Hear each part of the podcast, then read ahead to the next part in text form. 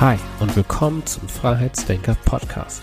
Der Podcast für verkopfte Querdenker, Visionäre und alle, die endlich ihr volles Potenzial entfalten möchten. Ich bin Marco, dein Host und gebe dir hier Tools und Inspirationen an die Hand, mit denen du Denkblockaden auflösen kannst und endlich aus den Vollen schöpfst.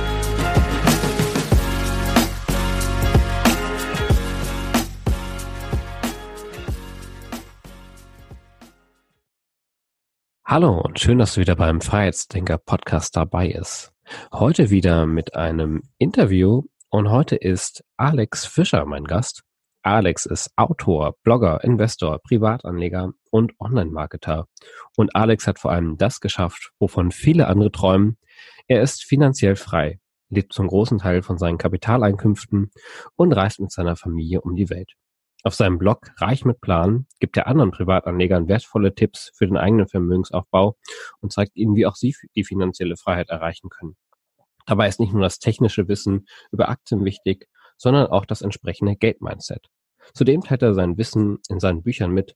Sein neuestes Buch ist jetzt vor wenigen Tagen erschienen und trägt den Titel Erfolgreich mit finanzieller Intelligenz, einfach mehr Geld mit einem Kontenmodell. Ja, Alex, schön, dass du heute dabei bist. Ja, ich grüße dich, Marco. Hast du sehr gut zusammengefasst. Da war fast alles dabei, glaube ich. Ja, ähm, lass uns mal gleich reinspringen. Ähm, vielleicht ist es ja für jeden was anderes. Ähm, was ist denn finanzielle Freiheit, beziehungsweise was ist finanzielle Freiheit für dich? Also ich glaube, die Bezeichnungen gehen ja von finanzielle Freiheit bis Unabhängigkeit oder finanzielle Sicherheit oder was auch immer. Ich glaube, jeder kann es nennen, wie er will.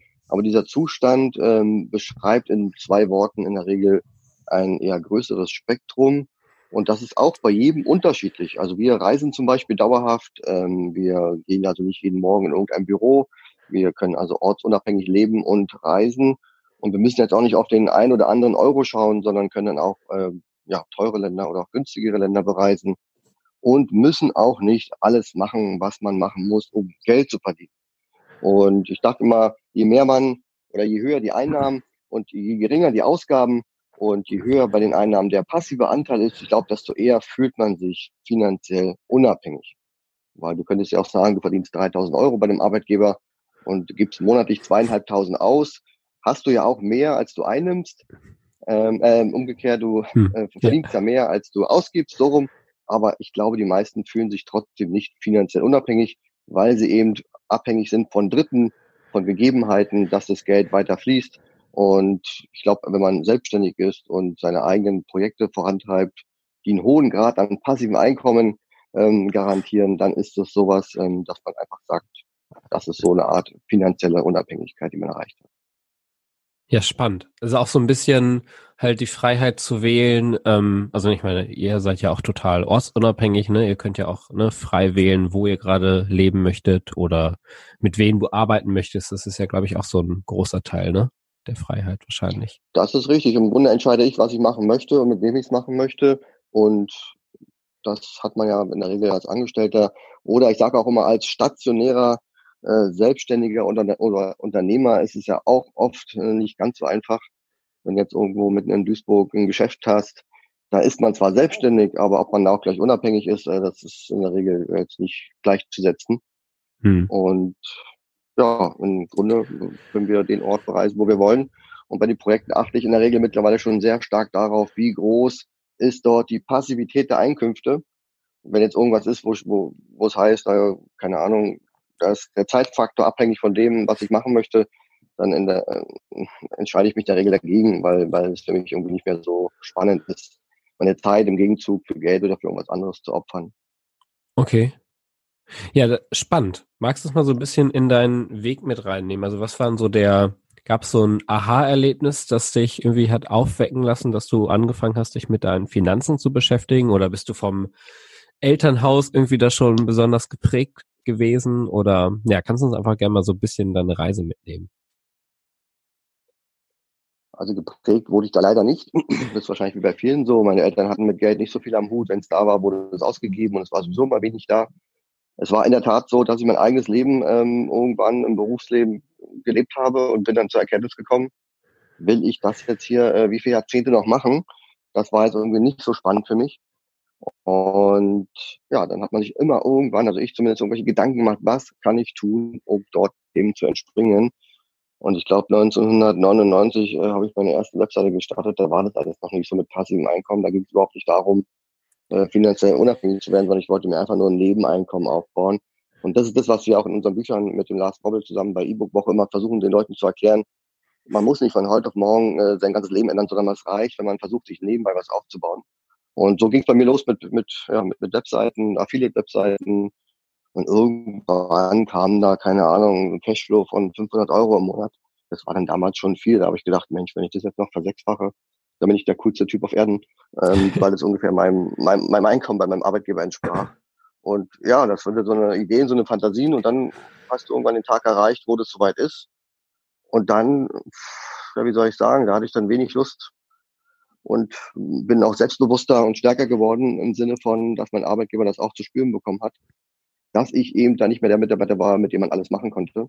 Hab dann auch mal Nein gesagt und ähm, meine eigenen Sachen gemacht und dann war ich halt auch mal krank und so ähm, und auch mal ein bisschen zu viel krank dass du gemerkt hast, du hast jetzt eine viel stärkere Position, als du sie früher hattest. Und das weckt dann so ein bisschen Begehrlichkeit, dass du sagst, du, ich will mal aufs nächste Level gehen. Und ja, dann geht es darum, zu automatisieren und in die Vollselbstständigkeit äh, zu übergehen. Und das habe ich gemacht 2000, lass mich überlegen, 2014. Ich war dann zuletzt in Elternzeit und dann in Teilzeit und dann habe ich gesagt, okay, ich komme jetzt aus der Elternzeit nicht mehr wieder, sondern ich bleibe einfach zu Hause. Und ja, seitdem ging es eigentlich, ja, seitdem praktisch hat sich das alles sehr, sehr positiv entwickelt. Weil was ich damals nicht bedacht hatte, war, ähm, ich habe ja das alles nebenbei gemacht und habe das ja zu einem gewissen Niveau ähm, geschafft. Und dann habe ich aber angefangen, Vollzeit daran zu arbeiten. Und das war schon so ein Turbo, den man nicht unterschätzen darf. Also auf einmal war Zeit da, von morgens bis abends. Ne? Mhm. Und da ging ordentlich was. Ich habe mir da so eine Liste gemacht für alle, für alle meine Projekte. Habe dann gesagt, okay, bei dem Projekt mache ich jetzt die 20 Sachen, alles so wie so ein Brainstorming. Einfach mal alles aufschreiben, was man bei dem Projekt äh, machen könnte, um es voranzutreiben. Und dann waren da Zettel, unendliche Zettel wandern. Dann habe ich gedacht, Mensch, jetzt hast du die nächsten zwei, drei Jahre zu tun, bis du das alles abgearbeitet hast. Ja, und dann war ich die ersten sechs Monate zu Hause und alle Zettel waren abgearbeitet. Da schaust du schon nicht schlecht, wie produktiv man sein kann, wenn du für dich selbst was vorantreibst. Also ich glaube, so produktiv war ich in den ganzen Jahren bei meinem Arbeitgeber nicht. Ähm, aber da gut, da waren die Bedingungen jetzt und die Perspektiven auch nicht so speziell besonders. Hm. Okay, also als du einfach gemerkt hast, du du schaffst einfach den Wert für dich und nicht für andere, warst du dann einfach viel viel produktiver und viel motivierter wahrscheinlich auch, ne? Ja, vor allem wenn du merkst, äh, wenn was funktioniert. Also ich habe mir dann auf Sachen konzentriert, die funktioniert haben habe mhm. dann versucht, dort äh, zu skalieren oder das halt in der Breite zu machen. Also wenn du weißt, du hast eine Affiliate-Seite zum Thema, äh, keine Ahnung, Kaugummi, dann machst du eins zu eins Copy and Paste und äh, passt es ein bisschen an zum Thema Lollipop, ja. Und so geht es in, in vielen Dingen, ja. Wenn du ein Buch zu A schreibst, dann kann man den Content in, auf andere Art und Weise auf anderen Plattformen auch wieder weiterverwenden, ja. Sei es in Blogartikeln oder auch im Podcast. Und so ist das dann alles irgendwie entstanden, dass ich eigentlich nicht etwas machen wollte, was nur einmalig ist, sondern etwas schaffen wollte, was äh, wirklich längerfristig Bestand hat oder man wiederverwerten kann. Ja, spannend. Äh, was mich da gerade äh, tatsächlich als, äh, ich habe ja auch, äh, ich habe ja zwei Kinder zu Hause, auch interessiert, äh, wie hast du es in der Zeit, also das war ja nach deiner Elternzeit, ähm, geschafft, äh, als äh, Papa da auch noch produktiv zu sein mit deiner Tochter? Hast du, also war deine Frau da zu dem Zeitpunkt arbeiten oder konntet ihr euch die Zeit da gut aufteilen oder das so persönlich interessiert mich das gerade tatsächlich. Ähm, ja, das war wirklich so, dass ich natürlich wenig Zeit hatte. Das äh, hat sich dann fokussiert auf die Zeit, wo ich im Zug gesessen habe. Ähm, da konnte ich halt viel offline vorbereiten, Texte und solche Sachen. Dann habe ich natürlich in der Endphase meines Arbeitnehmerlebens äh, ganz viel auch in die Arbeit mitgenommen. Das hat sich dann einfach so äh, ergeben, dass wenn du wenig Lust hast auf deine Arbeit, einfach deine eigenen Sachen machst auf Arbeit. Ähm, und ansonsten war das dann so, wenn abends Leute vom Fernseher sitzen, habe ich halt am Rechner gesessen und habe mich dann um meine Sachen gekümmert bis nachts um zwölf und morgens um halb sechs wieder aufstehen. Und das hat eben dazu geführt, dass ich irgendwann ein Level erreicht hatte, wo ich sage, das, was ich mir erschaffen habe, kann ich nur noch haushalten. Also ich konnte es nicht mehr erweitern oder also egal was ich gemacht hätte, es hätte mich nur noch mehr Zeit gekostet und ich habe einfach keine Zeit mehr gehabt. Und deswegen war einfach irgendwann der Punkt gekommen, wo ich sage, äh, egal was mein Arbeitgeber mir jetzt anbietet oder was auch immer, ich muss da jetzt die Reißleine ziehen. Und mhm. da kam es eigentlich ganz gelegen, dass wir dann eine Tochter bekommen haben, äh, dass ich da mal mit Teilzeit äh, mal anfangen konnte, mit Elternzeit und Teilzeit, da konnte man schon mal reinschnuppern. Ähm, und dann war es ziemlich leicht, dort zu sagen, ja, Mai, dann gehe ich da nicht mehr hin und ja, starte durch. Ja, cool. Ich meine, das ist ja tatsächlich so ein Zustand, den sich äh, ja viele wünschen. Ähm, aber was warum äh, gelingt es denn so wenig? Also was, äh, was glaubst du denn ist denn der, der, der Punkt, warum es, ne, warum Wunsch und Realität denn so oft weit auseinandergehen? Naja, wir leben, wir leben natürlich in einer Gesellschaft, die gern zuschaut, ja. Das, äh, unsere Medien zeigen es ja vor, du schaust irgendwelchen Promis, irgendwelchen reichen Leuten zu und ehe du dich, du dich versiehst, ist die erste Staffel rum und das erste Jahr ist rum und dann gehen die alle wieder ins Dschungelcamp dann denkst du dir, Mensch, war ich letzte Woche, vor zwei Monaten schon Dschungelcamp? Nein, war schon wieder vor einem Jahr. Und das ist so die Sache, wo ich sage, du musst einfach mal dir bewusst werden, dass Zeit einfach das wichtigste Gut ist, was du hast. Und das heißt, du musst sofort in die Gänge kommen. Einfach mal machen, aufstehen, machen und loslegen. Und nicht denken, Mensch, das ist eine gute Idee, jetzt habe ich hier den Podcast mit dem Marco gehört. Ja, schreibe ich mir mal auf, mache ich mal die nächsten Wochen. Wenn ich dann erstmal im, im Urlaub bin, weißt du, im August dann, dann nehme ich mir das mal, na, du musst eigentlich sofort anfangen. Sofort da Verbindlichkeit reinbringen, vielleicht wie in anderen Themen und Punkten auch, die dir wichtig sind. Ja, manche haben ja Hobbys, die ihnen so ex exzessiv nachgehen. Ja, wenn die Leute bei Regen und Schnee dann doch zum Fußballplatz fahren und sagen, ja, die Mannschaft spielt heute, das ist jetzt nicht so meins, weißt du, dann denke ich mir, ja, geh du mal, ähm, kannst du mir nachher erzählen, wie es war. Und mit diesem, mit dieser Power musst du praktisch dein, dein eigenes, was du, was du wirklich willst, einfach vorantreiben. Das heißt, alles, was dich ablenkt, zeitlich, einfach mal abschneiden, dir wirklich Zeit verschaffen und dann kontinuierlich jeden Tag eine Stunde an deinen Zielen arbeiten. Ob das nun Lesen ist, YouTube-Videos schauen oder irgendwas umsetzen, von mir aus, keine Ahnung, ein Buch schreiben. Einfach mal anfangen. Und wenn du jeden Tag nur eine halbe Stunde, eine Stunde machst, dann hast du zwangsläufig nach zwei, drei Monaten irgendwas geschafft, dir aufzubauen. Und so mache ich das eigentlich schon seit Jahren, immer in kleinen Teilen, immer, immer weiter, immer weiter. Und dann hast du irgendeinen riesen Berg geschaffen, der dann auch kaum noch äh, ja, wegzuräumen geht. Ja, ja, das ist, äh, ist spannend, dass also du bist jetzt auch tatsächlich nicht der nicht der erste, ähm, der das sagt, dass man mal in diesen kleinen Schritten denken soll. Und da muss ich sagen, das war für mich lange auch so ein Denkfehler, dass ich halt immer dieses große Ziel vor Augen hatte und ähm, ja dann irgendwie diese diese kleinen Schritte fast vernachlässigt habe. Deswegen wirkte das halt auch immer so unerreichbar, ne? Und dann habe ich irgendwann für mich halt auch gesagt, okay, man irgendwie immer jeden Tag oder wie man es halt schafft, immer so eine Kleinigkeit, ne? Einfach immer diese Ziele immer runterbrechen und dann halt immer in, in Etappen dran arbeiten. Das motiviert dich ja auch, weil wenn du sagst, äh, ein kleiner Schritt, dann hast du ihn erledigt, dann hast du ein positives Gefühl. Wenn du sagst, du willst jetzt als Ziel das Buch schreiben und das ist dein Schritt, dann dauert das ziemlich lange, bis du diesen Schritt abhaken kannst. Und also man muss ja auch ganz klar sagen, finanzielle Freiheit oder Ortsunabhängigkeit und passives Einkommen oder auch Finanzen und Börse und alles, ich glaube, alle, die darüber reden, ob ich oder andere, wir erzählen ja alle nichts Neues. Also es ist ja überhaupt kein Hexenwerk, es ist alles schon mal gesagt oder aufgeschrieben worden. Hm. Man kann es halt immer wieder mit verschiedenen Beispielen oder mit, mit, mit verschiedenen Alternativen einfach mal darstellen. Und irgendwann sagt der einer Mensch, äh, jetzt habe ich es doch verstanden, ja. Das braucht halt oft immer länger. Aber ich glaube, dazu ist alles gesagt. Denn niemand hat das Rad neu erfunden und es ist auch kein Hexenwerk, ja. Ja. Glaubst du, dass jeder finanziell frei werden kann? Also rein theoretisch, wenn man politisch korrekt ist, natürlich, jeder hat gleiche Chancen, ne? jeder hat 48 Stunden am Tag. Ach nee, die einen haben ja nur 12 und die anderen haben 48 Stunden. Nein, natürlich, grundsätzlich kann jeder alles schaffen. Aber es ist leider so in unserer Gesellschaft, dass es nicht jedem ermöglicht werden kann. Ja, es ist einfach mhm. so, weil die Persönlichkeit eines jeden hat andere. Ja, ich, ich will da jetzt niemanden irgendwie äh, durch den Kakao ziehen, aber es gibt halt Menschen, die, da würde ich schon von Weitem sehen, ja, du, ich glaube nicht, dass es was bei dir wird. Ja, ist einfach so. Deswegen sind doch mhm. nicht alle selbstständig und deswegen redet man ja auch immer von den obersten Reichen, ein Prozent, zehn Prozent. Es ist einfach eine äh, mathematische Verteilung. Also es, wir könnten alles gleiche Buch lesen und trotzdem würden nur zehn Prozent äh, daraus was ziehen und was umsetzen. Und, und ich finde aber, es liegt an jedem selbst zu entscheiden, will ich zu der einen Gruppe oder zu der anderen gehören. Und ich habe das in meinem, in meinem, in meinem einen Buch so beschrieben, du musst einfach mal was anderes machen. Wenn wir von den oberen ein Prozent reden, ja, dann musst du davon ausgehen, dass von 100 Leuten, die du am Tag triffst, du der Einzigste bist, der diesen Weg gehen will, weil eben 99 Prozent das nicht tun. Mhm. Und wenn du jetzt also was sagst, ich mache jetzt hier einen Podcast, wie du sagst, oder ich versuche jetzt ein Projekt voranzutreiben, will damit irgendwas erreichen, dann wirst du zwangsläufig 99 Leute treffen, die sagen, ah, das bringt doch nichts, wozu machst du das? Lass uns mal ein Bier trinken. Ne? Es ist einfach so. Du musst dann praktisch die Leute suchen, die auch diese 1% sind und die den gleichen Weg gehen wollen. Das sind die Gleichgesinnten. Und früher äh, hast du in deiner Sta Straße, in deinem Haus, in, dein, in, deiner Gegend gewohnt und dann findest du die halt selten. Ne?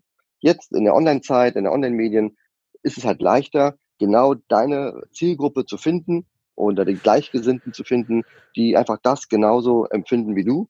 Und deswegen ist mein Netzwerk, mein Freundeskreis, meine Kollegen alles praktisch auf alles aus diesem, aus dieser Bubble kommen die in der Regel alle, weil du ja nicht dich mit Leuten umgeben willst, die sagen, ach komm, finanzielle Freiheit ist alles nur ein Mythos und so. Hilft mir ja nichts. Weißt du, wie ich meine? Mhm, da suchen ja. Leute, die sagen, wie du zum Beispiel, der Marco sagt, hey, ich treibe das voran, ich will das auch, lass uns mal gemeinsam was machen. Und dann fährst du praktisch mit den Leuten, die das wollen, was du machst, in einem Boot. Deswegen kommt ja auch dieser Spruch, wir sitzen alle in einem Boot. Und wenn du der Einzige bist in diesem Boot, der irgendwie in die andere Richtung will, dann musst du einfach umsteigen. Ja, wie, du wirst sie nicht das? bekehren können, praktisch. Nee, nee, das, ja, das stimmt schon. Das ist äh, immer sehr, sehr schwer, Leute zu bekehren. ähm, wie, wie war das äh, für dich? Also, was hat so dein, ähm, hat das auf ähm, de, dein Vorhaben quasi auf Unmut bei deiner Familie und wie alten Freundeskreis oder so gestoßen? Oder ähm, haben dich da alle drin unterstützt oder einfach dich äh, in Ruhe gelassen? Oder wie hast du halt diese ähm, ja, dich mit diesen Leuten, wie du sagst, die alle jetzt in deine Richtung auch fahren, äh, wie hast du die gefunden und wie hast du dich mit denen umgeben? Also, ja. Ja gut, so ein Netzwerk wächst ja mit der Zeit. Ähm, war ich bei den Finanzbloggern, habe ich halt frühzeitig angefangen, mich einfach mit anderen Finanzbloggern zu connecten, auszutauschen, weil ich der Meinung bin, als Einzelkämpfer kommt man nicht weit hm. und dass man nur gemeinsam ähm, kooperieren kann. Und das funktioniert eigentlich gut. Also es ist natürlich immer so, dass ähm, nicht immer alles passt oder alle miteinander wollen, aber mit den meisten, mit denen ich zusammenarbeite, sind eigentlich alle freundlich gestimmt und ich unterstütze die auch alle oder wenn sich irgendwas ergibt, ohne Wenn und Aber, weil man einfach weiß, ähm, die denken dann einfach zur gegebener Zeit auch an dich. Und so fängst du im Kleinen an und du suchst dir praktisch die Leute, ähm, weil wenn du zum Kegeln gehen willst, ne, dann suchst du natürlich Leute, fragst du, bist du Kegelfreund, der sagt ja, um Gottes Willen, ich gehe lieber angeln. klar, dass du den dann nicht mitnimmst am Abend, ne? Und so entsteht so ein Netzwerk über die Jahre, über verschiedene Sachen. Und dann trennt sich auch die Spreu vom Weizen. Und ob du nun sagst, ich mache mit Aktien, Börse oder finanzielle Unabhängigkeit, da wirst du einfach die meisten Leute nicht mehr wiedersehen in deinem Leben. Also da ist unbewusst. Also da sage ich nicht, okay, ciao, wir werden es nicht mehr sehen, sondern es ergibt sich automatisch, dass sich bestimmte Wege einfach irgendwann mal trennen und dann man sich weniger sieht und dann irgendwann sagt, Mensch, wir haben uns schon seit Jahren nicht mehr gesehen. Und dann sage ich, ähm, ja gut, aber ist ja auch logisch. Ne? Bei, bei, bei einigen macht es dann auch keinen Sinn, das zu verfolgen. Ne? Mhm. Ja, und was haben, also zum Start, also äh, kamen da irgendwelche, ähm, ja, weiß ich nicht, irgendwie negative Äußerungen, also oder oder hast du Leuten überhaupt gar nicht von deinem Ziel jetzt erzählt, ähm, dass du ähm, finanziell unabhängig werden möchtest? Ähm, genau. Ja, ich glaube, das war gar nicht mein Ziel, dass ich finanziell unabhängig werden wollte, sondern ich wollte halt einfach irgendwas machen, wo ich, wo ich alleine Bestimmer bin und ähm, hm. so ein bisschen nicht so ganz so Zeit gegen Geld. Das war mir immer ganz wichtig, aber ein bestimmtes Ziel hatte ich da jetzt nicht. Und ich glaube, 2014 hatte ich jetzt auch nicht so den, den Punkt erreicht, wo ich sage, ah, ich habe jetzt genau den Wert erreicht, den ich wollte. Sondern ich habe einfach gemerkt, dass jetzt noch viel Potenzial da ist. Und wenn ich mich jetzt volle Pulle drum kümmere, dann, dann geht da auch was. Und es hat auch super funktioniert. Ähm, in der Tat habe ich das früher, wo ich dann noch im südlichen, äh, südlich von München gewohnt habe, eher den meisten Leuten verschwiegen. Ich meine, es war jetzt so ein Dorf, weißt in Bayern, so typisch. Ne?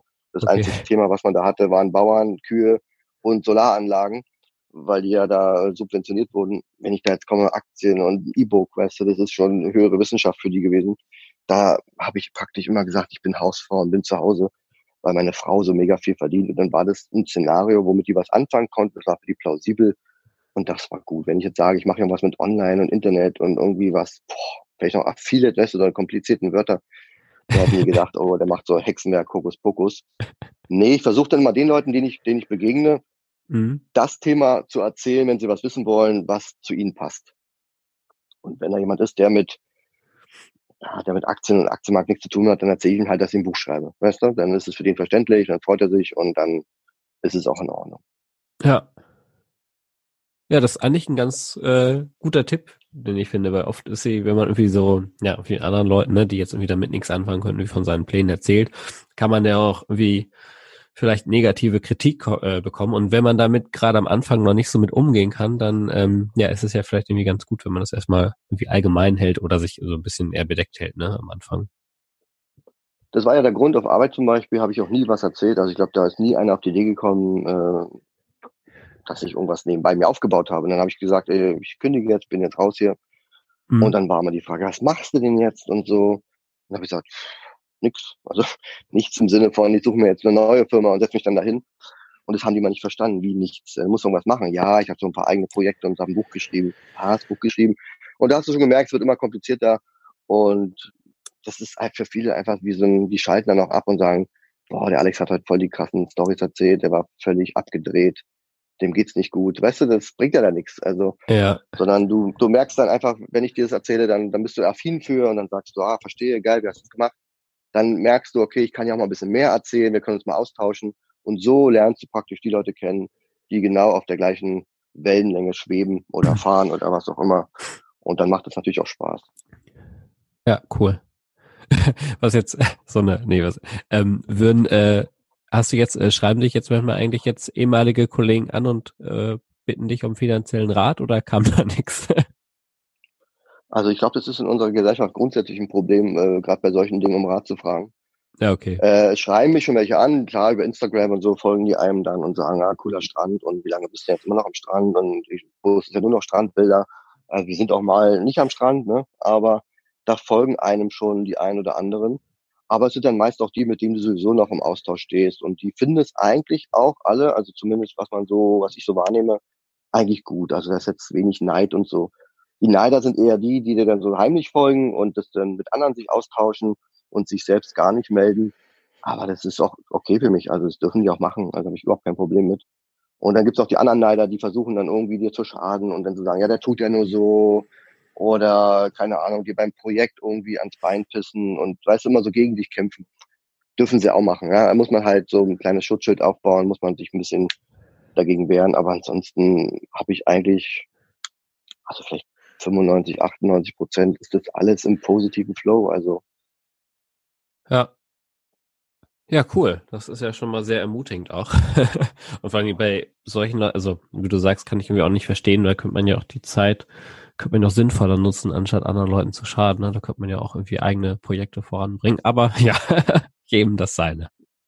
Richtig, ja, das fällt vielen nicht ein, ja. Die äh, opfern da sehr, sehr viel Energie um, um eher anderen zu folgen und sich dann daran zu ergötzen, wenn dann mal, also guck mal, ich könnte zum Beispiel jetzt sagen, äh, wir, wir gehen jetzt auf dauerhafte Reise. Das ist auch mal so ein Thema gewesen, wo wir losgezogen sind. Ja, jetzt sind wir seit zwei Jahren unterwegs. Und mhm. ich habe gesagt, wir reisen jetzt erstmal. Ich will ja gar nicht sagen fünf Jahre, zehn Jahre oder drei Jahre, sondern jetzt sind wir in einem Modus, wo wir dauerhaft reisen. Ohne Wohnsitz und einfach nur ohne Plan, einfach nur, wo wir hingehen wollen, gehen wir hin. Jetzt ist natürlich so, jetzt, was machst du denn jetzt, wenn du jetzt älter wirst, ja? Und wir kommen in 15 Jahren wieder. Das sind dann die, die gesagt haben, ich hab's doch gewusst. Weißt du? Also mhm. egal, was wir jetzt machen, sie werden irgendwann bestätigt sein. Wenn ich sage, wir gehen jetzt nach Zypern und holen uns eine Base und äh, haben uns eine Wohnung geholt und wohnen jetzt da, keine Ahnung, zwei Monate im Jahr in Zypern, dann ist es für die praktisch eine Bestätigung, dass er gescheitert ist. Oder ich komme nach Deutschland zurück nach fünf Jahren, weil wir sagen, okay, wir haben genug vom Reisen, äh, jetzt suchen wir uns wieder irgendwie eine Base. Dann ist das für sie eine Bestätigung in dem, was sie ständig gehofft und gedacht haben.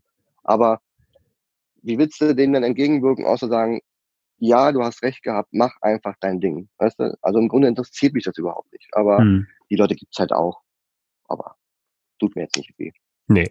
Ja, gut. da hat man ja auch andere, oder du hast ja wahrscheinlich auch genug äh, anderen Kram, auf den du dich äh, fokussierst, ne? Oder der deine Energie beansprucht.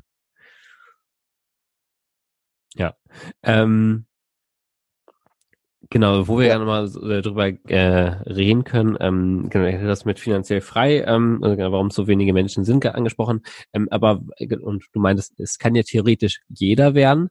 Ähm, was sind denn deiner Meinung nach denn vielleicht so, wenn man so sagen kann, die Grundzutaten, um finanziell frei zu werden oder ja, oder Unabhängigkeit oder um, um überhaupt in diese Richtung zu gehen? Naja, im Grunde geht es ja darum, dass man mehr Geld zur Verfügung hat, als man zum Leben braucht, ja. Mhm. Jetzt ist die Frage, aus welchen Einnahmequellen kommt das. Wer jetzt Glück hat im Lotto, das würde dann von heute auf morgen schnell erledigt sein. Da braucht man keine Skills, da muss man halt jahrelang Lotto spielen und ein bisschen Glück haben. Aber da, auch da gibt es ja die Negativbeispiele, dass die Menschen dann oft ähm, nach drei, vier Jahren wieder am gleichen Punkt sind, wo sie vorher sind. Und das ist einfach so, man muss vielleicht so ein bisschen unternehmerisches Denken mitbringen, ja. Vielleicht ein bisschen Selbstständigkeit. Und Selbstständigkeit gar nicht mal als Unternehmer, aus unternehmerischer Sicht, sondern einfach mal sagen, ich bin selbst für mich verantwortlich im Leben allgemein, in vielen Dingen. Und das können ja auch viele schon nicht, ja. Die müssen immer geleitet werden, ne? durch Ämter, durch irgendwelche Unternehmen, durch einfach durch irgendjemand muss dir sagen, was du zu tun hast. Ja? Und wenn du heute Abend um 20.15 Uhr irgendwo was einschalten musst, ja. Und man muss einfach mal sein Leben selbst in die Hand nehmen und sich in, in allen Lebenslagen versuchen, unabhängig zu machen. Also oft sagt man ja so, ähm, Geld ist nicht alles und so, ne, diese ganzen negativen Assoziationen zu Geld. Man kann es ja auch positiv sehen und sagen, wenn Geld, sagen wir mal, oder finanziellen Mittel einfach ausreichend zur Verfügung stehen, dann gibt es dir die Möglichkeit, deine sämtlichen Alltagsthemen, die du hast, Gesundheit, berufliche Dinge, whatever, einfach anders zu gestalten. Einfach weil du sagst, ich habe die Freiheit, hier ja und da nein zu sagen oder hier mehr und da weniger. Und mhm. das kommt nicht von heute auf morgen, sondern das ist eine Lebenseinstellung. Also wir haben jetzt zum Beispiel mehr Geld, als wir vor zehn Jahren hatten zum Beispiel, ob nun Einkünfte oder auch vom Vermögen. Aber wir haben trotzdem irgendwie unseren, unseren finanziellen Alltag irgendwie versucht gleichzuhalten. Also wir reisen heute mit dem gleichen Budget, wie wir bei uns in Bayern gelebt haben. Also wir haben jetzt nicht mehr oder nicht weniger verbraucht, sondern es ist halt bei uns drin. Und wenn wir jetzt dreimal so viel verdienen werden, da bin ich mir sicher, dass es auch ähnlich bleibt. Warum soll ich das auch ändern? Du kannst ja nicht 10, 20 Jahre darauf hinsparen, günstig deinen Alltag zu finanzieren, immer wieder dran zu denken, komm, wir wollen was vorantreiben. Und dann sagst du, jetzt hast du irgendeinen großen Betrag erreicht. Aber jetzt hauen wir auf die berühmten Haufen und äh, leben wie Gott in Frankreich. Also das ist dann irgendwie blöd. Also, dann, also ich bin zumindest nicht so. Aber andere können das ganz gut. ja, das stimmt. Das ist äh, ähm, ja, aber interessant, dass du es äh, so sagst. Und äh, was äh, mich auch interessiert, ähm, warum ist gerade das Thema, ähm, also glaubst du, dass Finanzen äh, gerade so ja, angstbehaftet würde ich jetzt nicht sagen, aber ich merke es ja bei mir auch. Ähm, ich äh, hatte jetzt selbst auch keine ähm, besondere finanzielle Vorbildung und ich muss auch sagen, ich habe mich jetzt erst sehr, sehr langsam an dieses Thema rangetastet. Ähm, auch ne, viele Jahre irgendwie so als äh, als Zuschauer tatsächlich auch ähm, und jetzt so langsam, wo mhm. ich mich halt wirklich jetzt äh, ja intensiv eher mit meinem Geld auseinandersetze oder meine Frau und ich irgendwie und auch meistens eher in der Lage, wenn auch nicht viel Geld vorhanden ist, ne? Ähm, dass man wirklich, okay, was sind unsere Einnahmen, was sind unsere Ausgaben, das wirklich echt mal so richtig zu schauen, also auch noch nicht wirklich, wie man das Geld anlegen kann, sondern erstmal nur wirklich mhm. so ein Bewusstsein zu, dafür zu schaffen. Ähm, aber ähm, vorher glaubst du, dass das, ähm, ja, dass es einfach so ein, dass das Thema Geld oft so stigmatisiert ist, ne?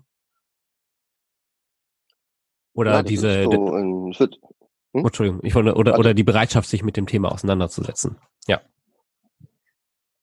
Das ist bei uns ein großes gesellschaftliches Problem. Das ist in anderen Ländern überhaupt nicht so. Also die Australier, wo wir jetzt waren, oder auch die Amerikaner, die gehen da ganz offen um. Die sagen, oh, ich habe 80.000 Schulden und äh, ich, ich krieg das gewuppt. Oder keine Ahnung, die sagen, äh, ich verdiene das und das und ist eigentlich ganz gut. Unser Haus kostet so und so viel mach das mal in Deutschland. Also da wird ja keine Zahl erwähnt, ähm, ist ja alles verboten, verpönt. Sobald mhm. du sagst, du bist in irgendeiner Form kapitalistisch äh, unterwegs, bist du ja gleich das rote Tuch in Deutschland. Und rot ist halt die Farbe, die momentan in Deutschland dominiert. Es ist einfach so schwierig. Ähm, ja, es ist einfach schwierig im Sozialismus ähm, dort voranzukommen bei diesem Thema.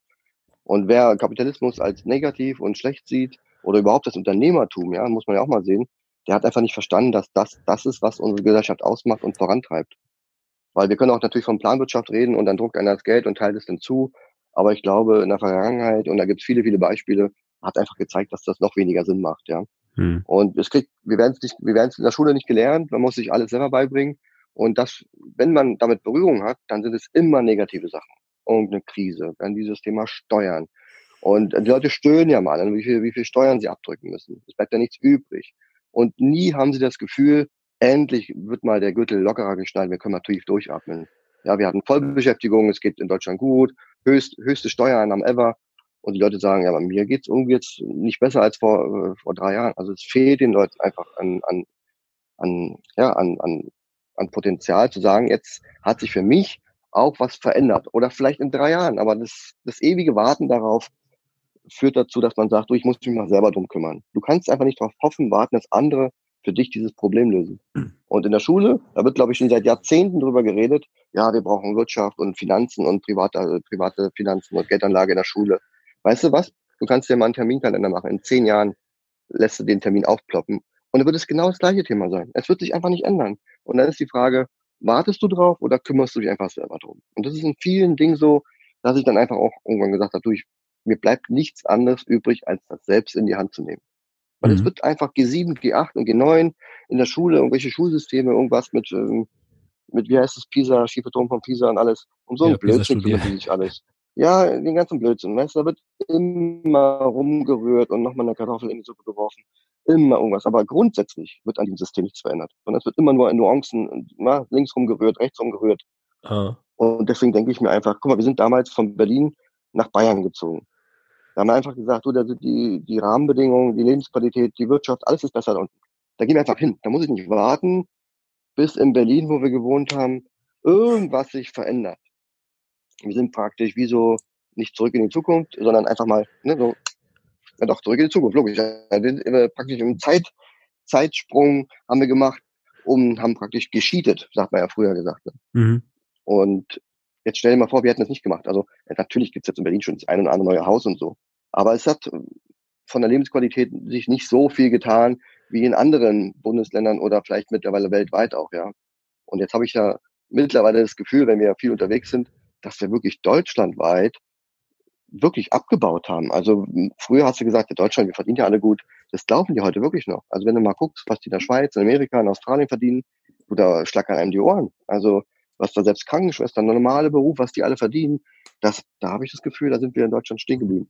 Und wie sollen denn daraus die Menschen was entwickeln, sich selbst was aufzubauen, wenn es wie auch immer, von wem auch immer, gesellschaftlich unterdrückt wird oder nicht gefördert wird? Das ist echt ein schwieriges Ding. Mhm.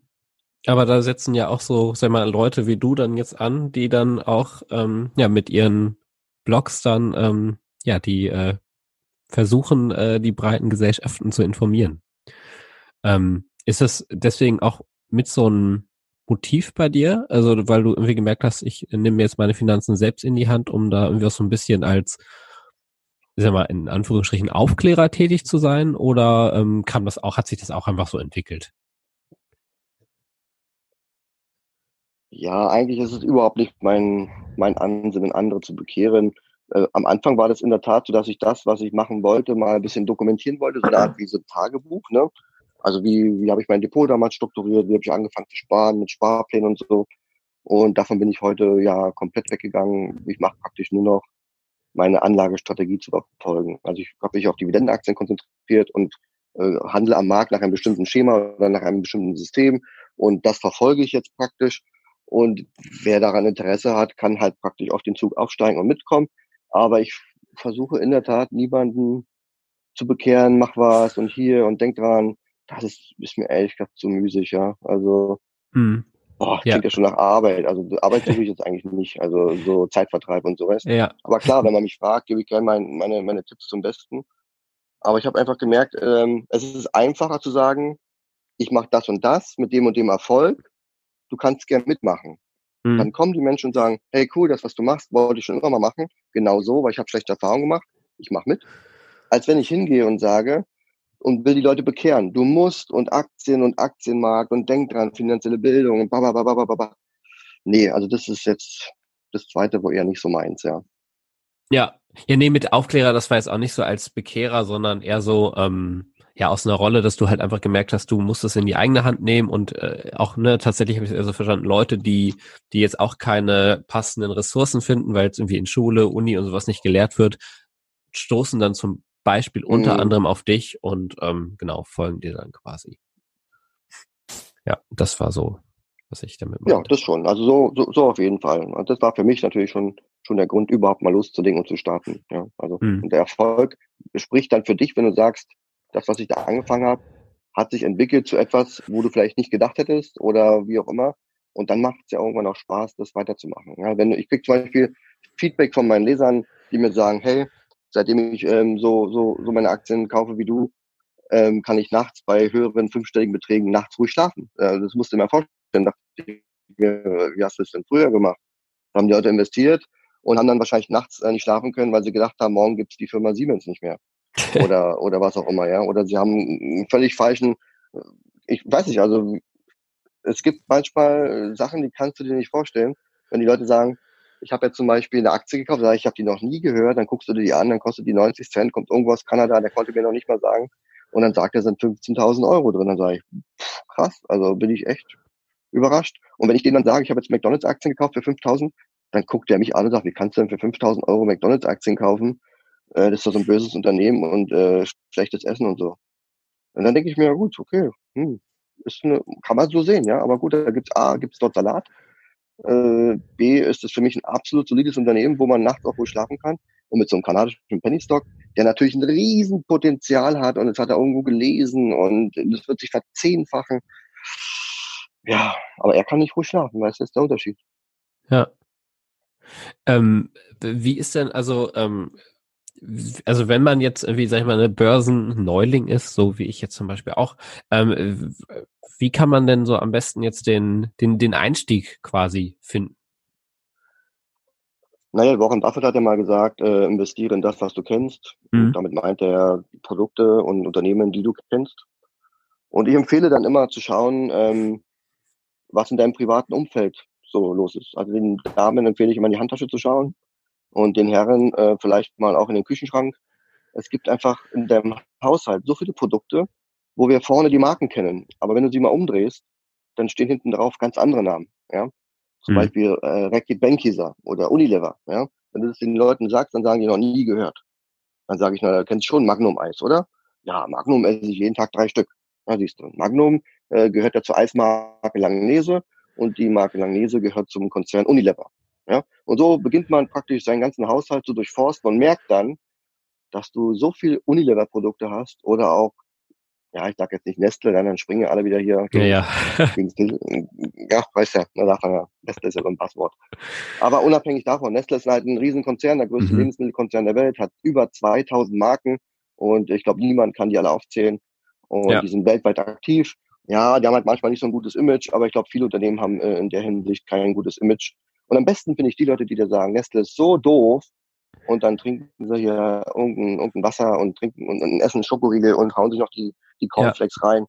Wo halt nur im Kleingedruckten ganz unten auf der Seite, äh, auf dem Produkt Nestle steht, weil sie einfach gar nicht wissen, dass sie Nestle-Produkte konsumieren. Aber ähm, ja, Hauptsache dagegen. Dagegen demonstrieren, sage ich mal, bei den hier, wie heißen denn genau die, die Kids, die hier freitags immer da die Schule schwänzen, wie heißen die denn? Ähm, Fridays for Future. Naja, weißt du, dieser Ja, wer Fridays for Future ne? sind das doch. Ja, da gibt's YouTube-Videos, äh, wo, wo die Leute dann hingehen und sagen, ja, was macht ihr hier? Und dann, wird, dann können sie A, genau, und dann, und dann interviewen sie die und dann können sie gar nicht richtig erklären, wogegen sie sind und dann ist die Demo vorbei um 13 Uhr und dann gehen sie erstmal alle in McDonalds. Und dann denke ich mir auch, also, pff, ja, kann man so machen, aber wäre jetzt irgendwie nicht so mein Ansatz, wenn ich gegen was bin oder so, weißt du? Ja. okay. Also, äh, aber nochmal zusammenfassen, wenn du sagst, du willst anfangen an der Börse. Ja, genau. Also, also genau, äh, kurz nochmal zusammenfassen, wenn du sagst, du willst anfangen und dass du dich auf die Sachen konzentrierst, die du kennst, vielleicht auch auf nicht zyklische Branchen setzt, Einfach Sachen wie Lebensmittel, Getränke, Strom, alles, was den täglichen Alltag zwingend notwendig macht, weil wir ohne das äh, praktisch unseren Alltag nicht gestalten können. Und mit, so, mit solchen Werten, mit den Marktführern ähm, aus diesen Branchen kann man ein Depot erstmal aufbauen.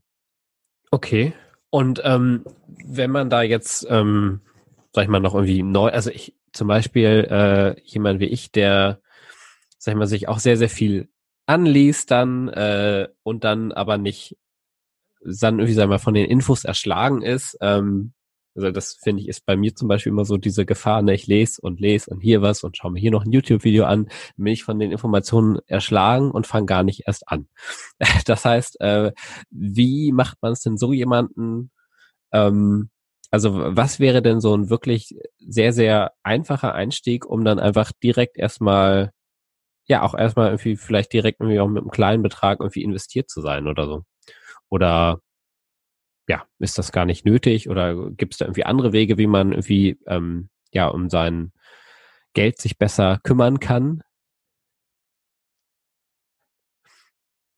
Also der beste Tipp ist natürlich immer einfach anfangen. Natürlich mhm. kann man sich zu Tode lesen, äh, man kann aber auch äh, sich, sich weiterbilden und gleichzeitig anfangen. Also es ist schon eine verrückte Konstellation, beides gleichzeitig zu machen. Ähm, ich empfehle zum Beispiel immer zehn ähm, nicht zyklische Branchen zu wählen, die ich auch gerade so aufgezählt habe, ja. und dann sich aus jeder Branche vielleicht einen guten Marktführer zu wählen. Und am Anfang ist es auch nicht schlimm zu gucken, äh, einfach mal kaufen, einfach mal ein Gefühl dafür kriegen, mit einem kleinen Geldbetrag in so ein Unternehmen zu investieren und einfach mal spüren, dass da eigentlich nichts passiert.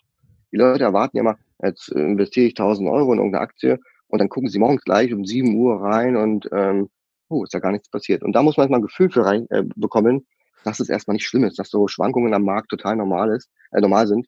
Und wenn man mit kleinem Geld anfangen will, gibt es mittlerweile Möglichkeiten mit Sparplänen. Ich glaube, ab 25 Euro kann man Sparpläne auf ETFs oder auf Einzelaktien beginnen.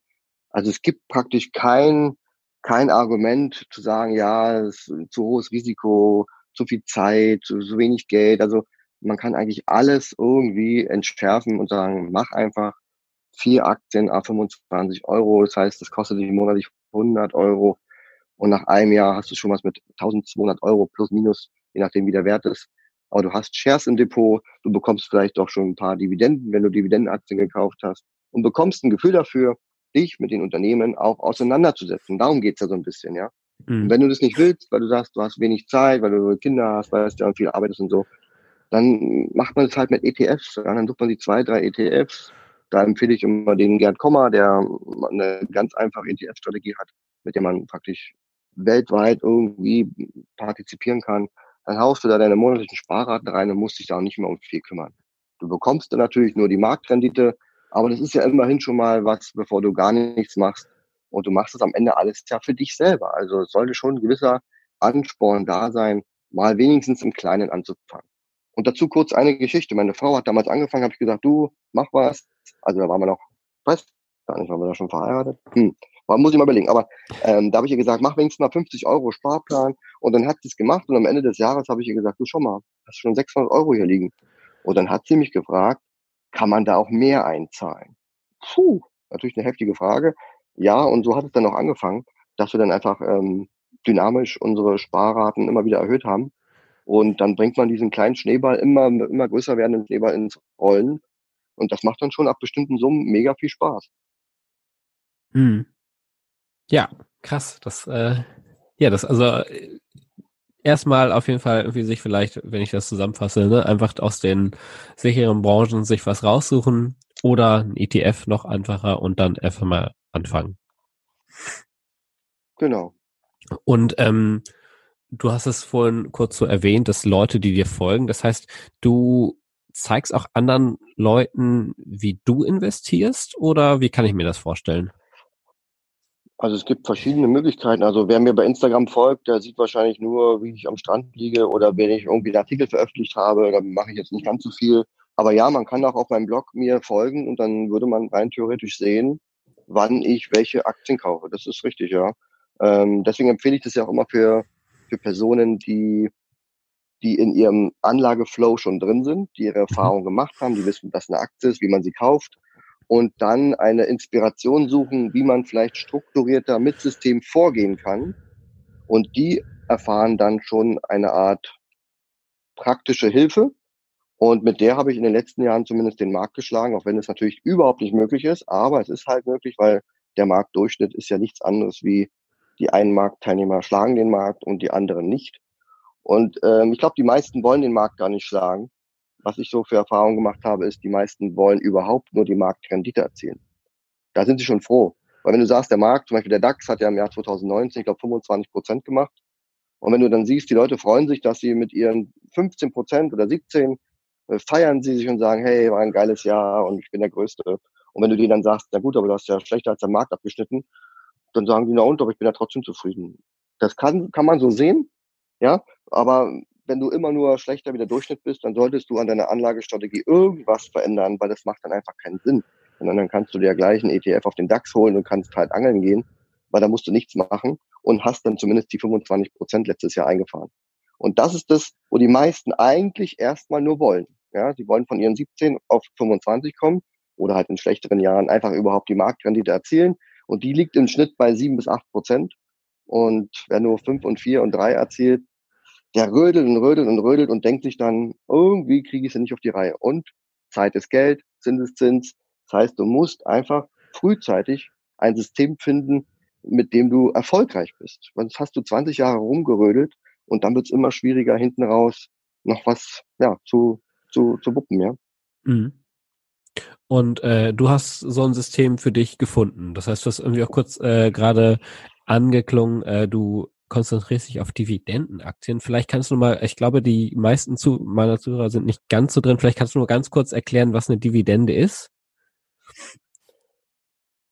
Genau, also es gibt Unternehmen, es gibt, glaube ich, keine Ahnung, 60.000 Unternehmen, äh, die man an der Börse handeln kann. Aber es gibt halt die großen bekannten Unternehmen, sagen wir mal McDonald's, Starbucks und so weiter. Und die zahlen in der Regel Teile ihres Gewinns, den sie machen, an die Aktionäre aus, also an die Anteilseigner des Unternehmens. Und wenn die eine Milliarde Gewinn machen, dann sagen sie vielleicht, okay, 500 Millionen können wir an die Aktionäre ausschütten. Und die anderen 500 Millionen, da eröffnen wir vielleicht neue ein. Und die Dividende ist dann praktisch kein Bonus, sondern ist eine Entnahme aus dem Unternehmen, die mir als Aktionär gut geschrieben wird. Und mit dem, mit der Dividende kann ich dann entscheiden, was ich jetzt damit machen möchte. Ich kann mir dann zum Beispiel neue Starbucks-Aktien kaufen, weil ich der Meinung bin, das läuft super gut. Oder ich ähm, ja, hole mir hier ein Bungalow in Kupangan und wohne halt hier einen Monat. Und das ist an mir überlassen, was ich mit dem Geld mache. Ne? Mhm. Aber im Grunde ist es bei, mit, mit das passivste Einkommen, was man sich vorstellen kann, weil man eigentlich nichts tun muss, außer einen gewissen Geldbetrag in ein Unternehmen, was Dividende ausschüttet, investieren. Und wenn es ein solides Unternehmen ist mit einem guten Geschäftsmodell und über Jahrzehnte seine äh, Aktionäre an den Gewinnen beteiligt, dann hat man auch ähm, wenig Sorgen, dass das irgendwann aufhört gibt natürlich immer Beispiele, aber äh, im Grunde ist man da schon sicher, dass man da weiterhin Dividende kassieren kann. Aber das macht ja den Reiz auch aus, sich mit Unternehmen zu beschäftigen oder einfach, man kann ja auch ein ETF kaufen. Also wer jetzt mit Unternehmen nicht so viel zu tun hat, der kauft sich halt so eine Art Fonds. Es gibt auch Fonds, die, also ETFs, die ausschütten. Das wäre auch noch eine Möglichkeit. Aber grundsätzlich geht es ja eigentlich darum, etwas zu investieren. Ob nun Geld oder Zeit. Wenn ich sage, Marco, du könntest ja einen Podcast starten, du könntest den groß machen, Du könntest da Sponsoren suchen. Du könntest dann daraufhin einen Blog machen, dann noch ein Buch veröffentlichen. Dann merkst du, dein kleines Projekt, wo du starten wolltest, wird immer größer. Du findest Sponsoren, du hast Werbeeinnahmen, du hast vielleicht ein eigenes Produkt. Du verdienst damit Geld, das ist dein Cashflow. Und das ist praktisch auch nichts anderes wie Geld verdienen mit deinem eigenen Investment, nämlich Zeit. Du hast dann Zeit investiert. Vielleicht mhm. auch ein bisschen Geld. Ja, und an der Börse kann man einfach nur Geld investieren. Also nur Zeit da wirst du an der Börse keine Aktien kriegen, sondern da muss man dann Geld investieren. Und deswegen macht es aus, das Investieren von Zeit und Geld ist dann praktisch der größte Hebel. Ah ja. Ja, cool, dass du das auch nochmal so, so zusammengefasst hast und ja, dass du gerade meinen eigenen Podcast so ein bisschen gedanklich hochskaliert hast. Das war auch, das war auch viele Sachen, über die ich noch so nicht drüber nachgedacht habe. Aber gut. Schritt für Schritt, Schritt für Schritt, das kommt dann mit der Zeit. Und daher merkst du auch gleich, wenn die Leute sagen, du Marco, ich habe keine Zeit dafür. Mhm. Du Marco, ich habe kein Geld dafür. Was würdest du den Leuten denn sagen? Dann kannst du höchstens sagen, verschaffe dir mehr Zeit, versuche zu sparen, dass da Geld übrig bleibt, was du investieren kannst. Und wenn die Leute nicht bereit sind, diese beiden Punkte in irgendeiner Form voranzutreiben, dann sind wir an dem Punkt, wo du gefragt hast, kann jeder finanziell unabhängig werden? Weißt du, wie ich meine? Ja. Es kann dann irgendwann auch nicht mehr jeder. Ja, und stimmt. ob die Leute nun in einer Situation sind, wo man sagt, ja gut, der kann nur wirklich keine Zeit, ne, weil er halt einen 24-Stunden-Job hat oder er hat dann wirklich kein Geld, der Arme, ne. Ich will nicht sagen, dass da jeder schuld ist, ne. Es gibt auch sicherlich Situationen, wo man nichts für kann, aber man muss am Ende sich aus dieser Situation selbst herausziehen. Hm. Also ein Stück weit, also zuerst einfach zuerst Verantwortung für sich selbst übernehmen und nicht auf andere schieben. Kann ich genau. so ein genau. bisschen rausnehmen, ja. Ja, ja, das ist ja also eigentlich auch wie in allem. Also ich denke auch, ne, wenn man einfach nur mal durch seinen seinen Tagesablauf mal gedanklich durchgeht und schaut, worauf man da am ehesten verzichten könnte, dann kann man bestimmt mindestens eine Stunde daraus äh, abzwacken, ne? Also wenn einem Sachen wichtig, mindestens genau, wenn einem Sachen halt wichtig sind. Ich weiß nicht, ich habe letztens eine Statistik gelesen, oh, lass mich raten. Also verhafte mich jetzt nicht, aber das ist was zwischen zwei und vier Stunden äh, schaut der Deutsche am Tag Fernsehen. Du musst immer reinziehen. Zwei bis vier Stunden. Ja, ja krass. Ja, wir haben also Potenzial Fernseher. ist schon da. Potenzial ist schon da, weißt du, wie ich meine? Ja, das stimmt. Ja, und wenn du bei vier Stunden, das ist ein Teilzeitjob, ne? Ja, man könnte ja anfangen sagen, ich gucke nur noch zwei Stunden Fernsehen. Also ich will den Leuten nicht sagen, guck kein Fernsehen, ja. Mhm. Aber dann guck wenigstens die richtigen Sachen. Ja, dann sage ich, nimm dir mal deine zwei Stunden Fernsehzeit und guck eine Stunde YouTube irgendwelche Wissensvideos, die dich vorantreiben in deinem Thema, wo du sagst, da will ich auf jeden Fall ein King werden. Und eine Stunde kannst du immer noch Let's Dance gucken, ja. Und dann merkst du irgendwann, bist du infiziert, du sagst, du kaufst jetzt ein Mikrofon, du kaufst dir jetzt äh, eine Software, du setzt jetzt ein Blogprojekt auf und startest dann deinen dein Podcast.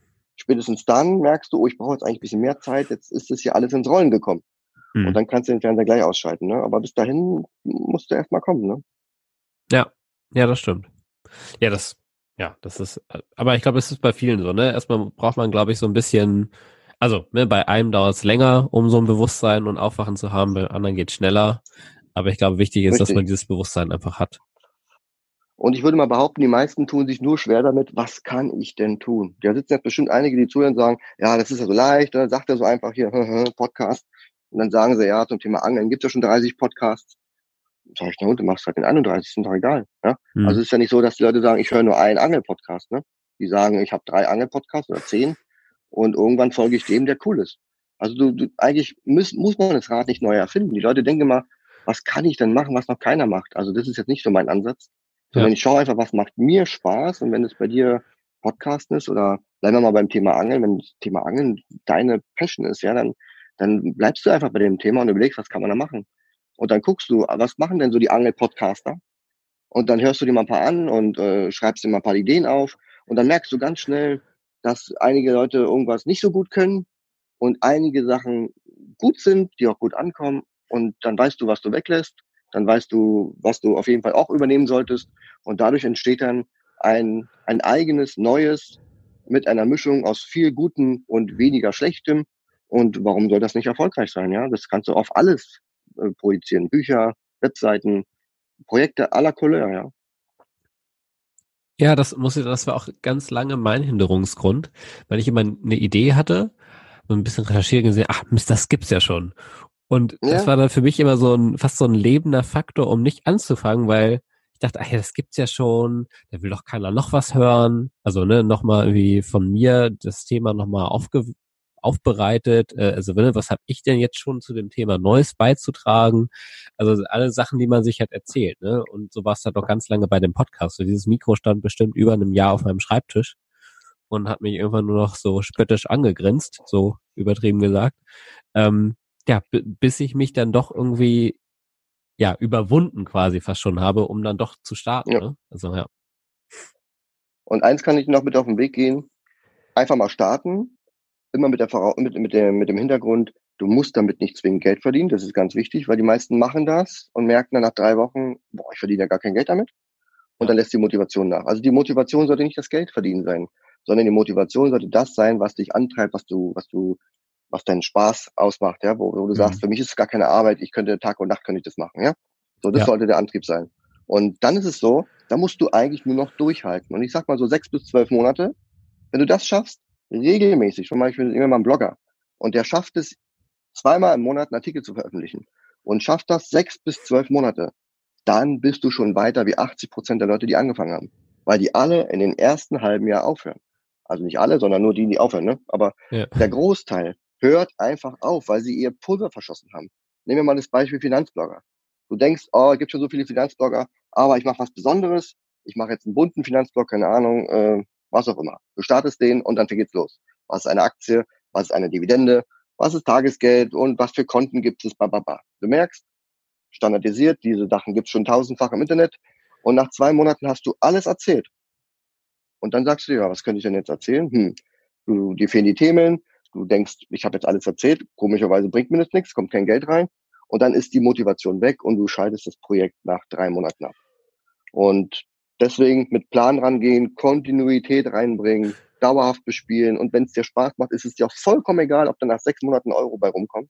Aber nach zwölf Monaten merkst du, was hast du dir auf die Beine gestellt? Du spürst das erste Mal deine Reichweite, deine Leser melden sich, interagieren mit dir und dann langsam beginnt es an, Spaß zu machen. Ja, dauert echt mhm. eine Weile. Das ist wie beim, das ist wie am Aktienmarkt. Also du kannst auch eine Aktie kaufen und denkst, ich bin immer noch nicht finanziell frei, weil das halt so nicht funktioniert. Ne? Ja. Ja, das, da muss ich auch, also ich bin tatsächlich eher eine ungeduldige Natur.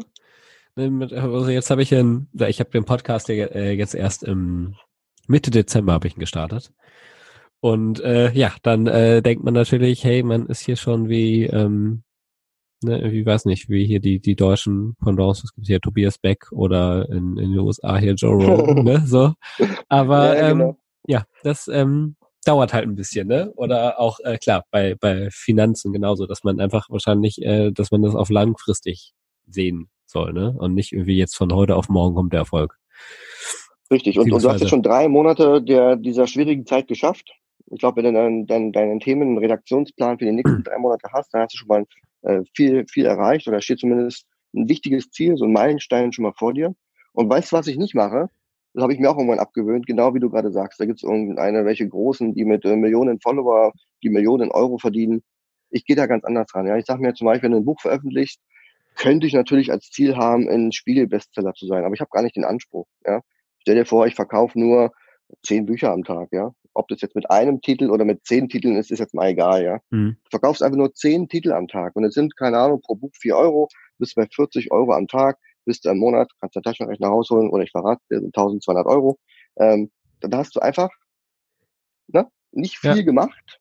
Also du hast wahrscheinlich von den 80 Millionen Bundesbürgern oder von den 120 Millionen Deutschsprachigen in Europa also kaum jemand erreicht, aber trotzdem äh, reicht es dir, um an dem kleinen Rad zu drehen und einfach in Ruhe dein Leben zu leben.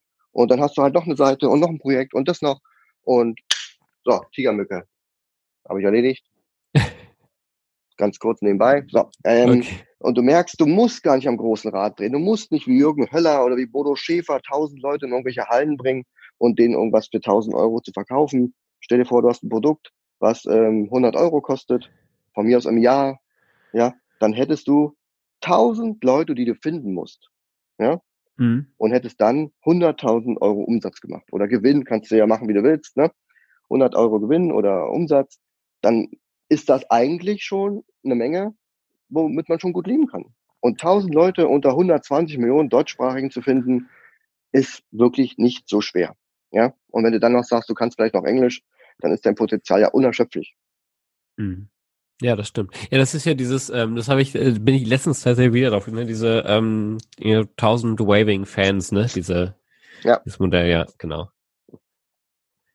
Ja, spannend. Ja, das stimmt. Das ist auch, äh, genau, da mu muss ich auch mal sagen, ne, dass man sich jetzt wirklich nicht, ähm, das ist, also da glaube ich immer noch mein Thema, ne, sich nicht vergleichen und dann gleich irgendwie in so eine Panik zu verfallen, oh, die sind viel größer und ich werde das die erreichen, sondern das wirklich so als mhm. Schneeball zu sehen. Und ich muss auch sagen, der Podcast macht mir mega Spaß. Also ich finde es einfach cool, einfach so mit, äh, ja, mit so interessanten Leuten wie mit dir jetzt einfach zu reden und dass man einfach auch durch ähm, ja, Social Media einfach die Möglichkeit hat, nicht mehr. Ich habe dich jetzt einfach, ne, wir kennen uns nicht, ich habe dich einfach angequatscht und du hast auch gesagt, hey, du hast Lust. Und ähm, da merke ich einfach auch voll positive Resonanz jetzt bei, bei ja bei fast allen, die ich jetzt äh, angesprochen habe. Ähm, und äh, das gibt einem selbst wieder, also es gibt mir, merke ich halt auch wieder Selbstvertrauen, ähm, da einfach weiter ranzugehen, auch wenn ich mit diesem Podcast jetzt äh, aktuell, ne, bin am Anfang verdiene natürlich null Euro damit, ne? Aber und es ist, ja. es ist natürlich ein großer zeitlicher Aufwand, ne? Also jetzt danach das Schneiden und so. Richtig, ähm, genau. Das äh, kostet natürlich auch mal Zeit. Das Aufnehmen, das macht ja am meisten Spaß, aber das, äh, ja, das Schneiden Das ist jetzt. Ja, guck mal, aber, aber du wirst Thema. irgendwann an einem, an einem Punkt kommen, wo du einfach unternehmerisch denken musst. Und dann ist es bei mir genauso, dass ich sage, äh, ich nehme das gerne auf, macht mir total viel Spaß. Mhm. Ich nehme ja zum Beispiel auch Hörbücher auf. Ähm, da muss man natürlich wissen, da rede ich natürlich nicht so, wie wir hier reden. Ich rede natürlich, äh, wenn ich frei spreche, etwas schneller und ein bisschen unkontrollierter. Aber wenn du ein Buch vorliest, da kann ich auch ganz geschmeidig reden und es klingt dann auch ganz cool. Ähm, und da macht mir das Sprechen Spaß, wie du sagst. Und diese Nachbearbeitung habe ich zum Beispiel outgesourced. Und es ist einfach so, ab einem bestimmten Punkt hast du die, die Wahl, mache ich das oder mache ich es nicht? Und wenn du unternehmerisch denkst, musst du das machen, weil dann in der Zeit kannst du zwar zwei Podcasts aufnehmen, wie jemand anderes deinen Podcast schneidet. Ne? Du hast vorher einmal äh, gesprochen und dann drei Einheiten äh, geschnitten. Das sind also vier Einheiten, die du verbraucht hast. Und jetzt kannst du vier Einheiten sprechen, während andere deine, deine Einheiten praktisch hintenrum bearbeiten. Das kostet dann am Ende Geld, führt aber dazu, dass du einfach mehr produzieren kannst oder in einer besseren Qualität oder was mhm. auch immer. Und dann hast du dein Projekt auf ein höheres Level gesetzt und verdienst natürlich dann auch irgendwann Geld damit. Und das kommt schon irgendwann. Und es wird belohnt, wenn du da kontinuierlich dran weiterarbeitest. Ja, ja, cool. Das ist auch nochmal so. Ja, aber das, genau, das glaube ich halt auch, dass man da einfach wirklich irgendwie kontinu, kontinuierlich dabei sein muss. Ja, ähm, jetzt haben wir ja schon, äh, ja, wirklich jetzt, ja, wow, gute, jetzt gute Stunde rum. Also wirklich echt schon äh, viel, viel Input rausgehauen. Ähm, äh, was mich jetzt noch, ähm, Sorry, das war ja ein Genau. Ähm, was mich jetzt äh, gerade noch tatsächlich eine Sache, bevor wir vielleicht zum zum Ende zur kurzen äh, Frage-Antwort-Runde äh, kommen. Was war denn so deine mhm. deine deine größte Herausforderung auf deinem Weg eigentlich, das zu erreichen? Also gab es auch manchmal so eine Situation, wo du gemerkt hast, oh, das frisst jetzt doch alles so viel Zeit oder das ist jetzt irgendwie, also oder gab es irgendwie Momente, wo du gedacht hast, du willst irgendwie damit aufhören oder ja, oder was, oder gab es andere Herausforderungen auf deinem Weg? Also das wird mich noch so, weil oft sieht man halt nur diese, ne, die Bilder von dir am Strand, ne, da läuft alles ja. so super flockig und äh, dass äh, man da irgendwie doch mal irgendwie vielleicht ähm, Herausforderungen und Hindernisse zu überwinden hat, ähm, ja, das sieht man dann natürlich nicht, ne? Richtig. Ich würde mal behaupten, eine Herausforderung oder ein Hindernis ist ja dieser große Stein, der dann morgens, wenn du aufwachst, da am Weg liegt. Und ich glaube, die, die größten Herausforderungen stehen mir noch bevor, weil die, die ich schon hatte, habe ich ja offenbar alle aus dem Weg geräumt. Hm. Die können ja gar nicht so schlimm gewesen sein. Und in der Tat ist es so, wie am Aktienmarkt, ähm, vor der Krise, in der Krise ist es am schlimmsten. Nach der Krise sagt man, ja, so schlimm war es ja gar nicht. Und es gab so viele Dinge, wo ich gesagt habe, alter Schwede, die wollen mich doch hier verarschen, ja. Also da gibt es Beispiele, kann ich dir stundenlang erzählen, ja, weil du wachst morgens auf und dann gehst auf die Webseite, keine Ahnung, weißer Bildschirm, irgendein Fehler 500, nichts geht mehr, du hast keine Ahnung von der Technik, von der Datenbank und alles, was dahinter steht. Die Seite ist drei Tage down. Du hast alles, was da drin war, alles, was du aufgebaut hast, hast du praktisch schon abgeschrieben. Und dann kommt irgendwie eine Lösung, ja, mit irgendeinem befreundeten Admin, der irgendwie Möglichkeiten hat und nach einer Woche läuft es wieder. Ja, dir fällt so ein Riesenstein vom Herzen, dass du sagst, das passiert mir nicht nochmal. Ja, du triffst also Vorkehrungen technischer Art, damit das nicht mehr passiert. Und dann denkst du dir, alles klar, ich bin jetzt der Ritter hier, ähm, keine Ahnung, wie die alle heißen, die da unsterblich sind. Und dann kommt nach zwei Wochen irgendwie ein neues Ding um die Ecke, ja. Und damit muss man einfach leben. Aber das ist ja als Unternehmer nichts anderes wie in deinem normalen Leben, ja. Kommt irgendein Brief, irgendeine Rechnung und immer wieder so diese Rückschritte. Und ich weiß nicht, du musst einfach so eine Art Krisenmanagement haben. Was mache ich, wenn was passiert? Wie gehe ich davor? Und ich glaube, da wird auch in Zukunft mal irgendein technisches Problem sein oder irgendein Brief kommt oder irgendwas, irgendwas passiert. Aber ich glaube, das ist alles händelbar. Das, keine Ahnung, ich würde jetzt nicht die Flinte ins Korn werfen, sondern ich würde es als Chance sehen und sagen, gut, dass mir das jetzt passiert ist, weil dann weiß ich, da war ein Datenleck oder da war ein technisches Problem, ähm, bevor ich es gar nicht ähm, entdeckt hätte. Lieber auf die Art und Weise, dann konnte ich es halt lösen und abstellen für die Zukunft. Daran sollte man sich jetzt also nicht ängstlich durch die Gegend gehen, aber vielleicht vorbereitet sein und dann dein Krisenmanagement hochfahren. Mhm. Okay, also hast du die im, im Nachhinein, wenn man es auch so, sag mal, das sind auch so irgendwelche Plakatsprüche, aber äh, schon hast du die, die Herausforderungen dann auch eher als Chancen begriffen, wenn man so sagen will, ne?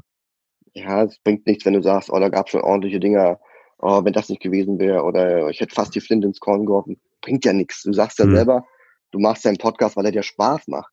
Das würde bedeuten, du würdest jetzt aufhören mit, mit Spaß haben, nur weil irgendwie technische Probleme aufkommen oder weil irgendeiner sagt, dein, der Name deines Podcasts ist markenrechtlich geschützt, äh, bitte ändere den Namen. Ja, dann kannst du natürlich ärgern, dass du da stundenlang dir Gedanken gemacht hast. Aber eigentlich müsstest du dir sagen, Mensch, warum habe ich nicht einfach mal in so eine Markendatenbank geguckt? Ähm, ne? Also ist ja mein Fehler. Ne? Und dann nennst ja. du ihn halt um und ziehst einfach weiter. Weißt du, wie ich meine? Ja. Du kannst natürlich ewig da rumheulen. Ich habe auch mal Abmahnung bekommen, weil irgendwie in meinem Forum früher, ich hatte so ein, so ein Fußballforum, weil Leute da ähm, von, wie heißen die, so Nachrichtenagenturen so Texte reinkopiert haben. Da war ich halt blauäugig, ich habe überhaupt keine Ahnung gehabt und da habe ich halt eine Abmahnung bekommen. und konnte das alles lösen, alles klären, war überhaupt kein Problem. Es kostet noch ein bisschen Geld und ein bisschen Ärger, aber am Ende machst du ja trotzdem weiter. Ja? Und das sind Sachen, wo du daraus lernst. Und wenn du jemanden hast, der dir sagt, denk dran, mach das so und so, dann muss man die Erfahrung im Sör machen und dann munter putzen und weiter geht's. Ja, ja, eine erfrischende Einstellung auf jeden Fall. Ja, dann. Äh, Mikro, stell, ja? Marco, stell dir vor, dein Mikro, dein, dein, dein, keine Ahnung, dein 350 Euro Mikrofon geht kaputt. Es wäre ja das Schlimmste, wenn du sagst, ich höre jetzt das Podcasten auf, ähm, anstatt du dir einfach ein neues kaufst und sagst, okay, ist halt so. Ja. Ja, das stimmt. Ja, ja klar, oder oder wenn man das gerade nicht hat, das also ich würde, ne, man würde also gerade rattert es bei mir, was ich da machen würde, ne, wenn ich jetzt gerade keine mm. das Geld dafür nicht hätte, dann würde ich schauen, ob ich mir gerade erstmal eins leihen kann oder ne, oder Ja, genau, oder gebraucht kaufen, ne? Ja, genau. Das stimmt. Oder ja, stehlen, also kannst du noch stehlen, geht ja auch noch. ja, das Ja, nee, aber genau, also man findet auf jeden Fall nach Lösungen, wenn man äh, wenn man, wenn man will. genau, man muss halt auch wollen und lösungsorientiert denken und dann ist es eigentlich easy. Ja, ja, cool. Dann ähm, würde ich sagen, äh, können wir so langsam hier den Sack zumachen. Ähm, Alles klar. Äh, hast du noch Lust auf eine kurze Frage, kurze Antwortrunde? Los, mach mal. Okay. Freiheit ist für mich? Das größte Gut neben der Zeit. Dafür bin ich meinen Eltern dankbar. Da gibt's aber einiges, du. Da bin ich meinen Eltern dankbar. Muss ich jetzt nur ein Wort sagen oder kann ich ausholen, oder wie? Kannst du, äh, fühl dich frei. fühl dich frei. Ja, es ist in der Tat so, dass meine Eltern aufgrund, äh, wenn man es finanziell jetzt betracht, betrachtet, ähm, mich eben nicht auf diesen Weg ähm, geschoben haben, den ich heute eingenommen habe. Aber ich muss ihnen auch dafür dankbar sein, dass wir in dieser Situation damals waren, dass ich praktisch gesagt habe, so will ich eigentlich nicht meinen Lebensabend gestalten. Und am Ende war das das, was ich nicht hatte, der Grund dafür, dass ich da anders versucht habe, meinen Weg zu gestalten. Und da kann ich ihnen am Ende auch nur dankbar sein. Ja, hm. ja cool. Ähm, mit dieser Eigenart nerv ich meine Mitmenschen. Ja, das ist wohl mein Humor, ähm, den viele ähm, verstehen oder nicht verstehen. Aber ist mir auch egal. Bei mir ist Ironie und Sarkasmus. Es ist bei mir ein, ein riesen, riesen Thema. Ich mache das auch ziemlich gerne. Und äh, wenn man unabhängig durch, Lebens geht, äh, durch Leben geht, hat man unter anderem die Leichtigkeit, Sachen sagen zu können, die andere vielleicht nicht sagen können. Und das mache ich total gerne. Ja. Macht einen ja auch auf einer gewissen Art und Weise dann ja auch unverkennbar, ne? Ich meine, und du siehst auch ja. aus, ne? Leute, die, die dich nicht leiden, die die meidest du oder, oder die, die meiden dich ja automatisch und Leute, die, die feiern und andere ich Leute feiern dich umso mehr auch, noch mehr, ja. ne? Ich meide die natürlich auch, ich ziehe die natürlich auch auf. Also das ist ja so meine Spezialität dann, weißt also wenn Leute so deppert sind, weißt du, und selber nicht merken, ja, dann hau ich da natürlich auch ordentlich auf den Sack. Also das, das kann ich schon. Macht doch Spaß. Also man muss schon ein bisschen schwarzen Humor haben und auch ein bisschen, ja, weißt du, also ohne Humor geht irgendwie nichts im Leben, ja. Ja, ja, das ist auch gut. Und äh, die letzte Frage, wenn äh, dein Leben als Roman erscheinen würde, wie würde er heißen? Ah, das wäre so ein Pixie-Buch, ja. so ein kleines Pixie-Buch, kennst du wahrscheinlich von deiner ja. Tochter oder so. Ja. Ähm, das sind so viele kleine Kurzgeschichten, würde ich mal behaupten, als irgendein Roman, wo von A bis Z was erzählt ist. Okay. Dafür tut sich bei mir im Leben einfach zu viel auf vielen verschiedenen Ebenen, ja. Alleine, weil ich auch viele verschiedene Sachen mache. Ja, ich glaube, da hätte ich so einen ganzen Arsch voll, äh, Entschuldigung, äh, einen ganzen Haufen ähm, Pixie-Bücher bei mir im Schrank stehen. Okay, ja, lustig. okay. ja, ja. Ja, und äh, wenn man ähm, jetzt äh, das spannend findet, was du machst, wenn man mit dir in Kontakt treten möchte, wo kann man das denn am besten machen? Ja, also gut, wer, wer sich mit ähm, Aktien beschäftigen möchte, der kann gerne bei mir vorbeischauen. Das heißt, ähm, mein Blog heißt Reich mit Plan. Also reich-mit-plan.de oder einfach Alex Fischer Dividenden eingeben, dann findet man es auch. Mhm. Ansonsten, wer gucken will, wie ich hier am Strand sitze, der kann bei Reisefamily bei Instagram vorbeischauen. Und wer die Bücher lesen will, die wir geschrieben haben, der googelt einfach mal bei, äh, der googelt, der gibt bei Amazon mal E-Book Woche ein, also E-Book und Woche ein Wort. Und da sieht man dann die ganzen Bücher, die wir schon rausgebracht haben. Und im Fokus steht da so ein bisschen, ja, finanzielle Freiheit, ähm, also Finanzbücher und auch ähm, nebenberufliche Selbstständigkeit. Also wir haben zum Beispiel eine, eine Buchreihe rausgebracht mit dem Lars Brobbel zusammen, der da geht's um, wie du startest nebenberuflich. Weil ja, ne, wir fängt dann schon mit 100% Vollselbstständigkeit an. Und ich glaube, das ist auch der Schlüssel, wenn du einfach nebenbei was anfängst, das erstmal groß machst, auf ein gewisses Level bringst und dann ist es dir viel, viel leichter, dann zu sagen, jetzt gehe ich dann in die Vollselbstständigkeit. Und an einem Buch zum Beispiel haben wir acht Geschäftsmodelle aufgebröselt, wie du in, mit, mit zehn Stunden pro Woche und 1000 Euro ähm, dort starten kannst. Und das ist eigentlich alles so, so Vorbedingungen, die man eigentlich mitbringen könnte, zehn Stunden und 1000 Euro.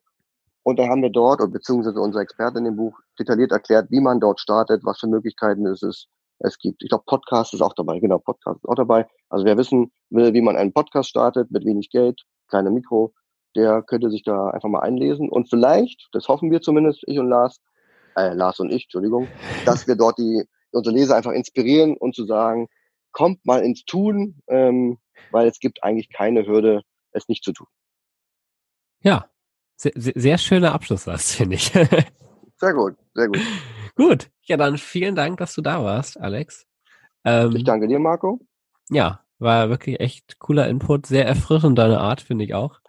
Und äh, ja, dann äh, hört man sich hoffentlich mal wieder. Und genau, wünsche dir noch alles Gute und noch eine coole Zeit dann, äh, wo auch immer du dann gerade mit deiner Family bist, ne? Genau. Dann danke ich dir und ich wünsche dir viel Erfolg, dass du die ersten zwölf Monate durchhältst. Ja, danke. Ja, da arbeite ich dran. okay. Ciao. Ciao.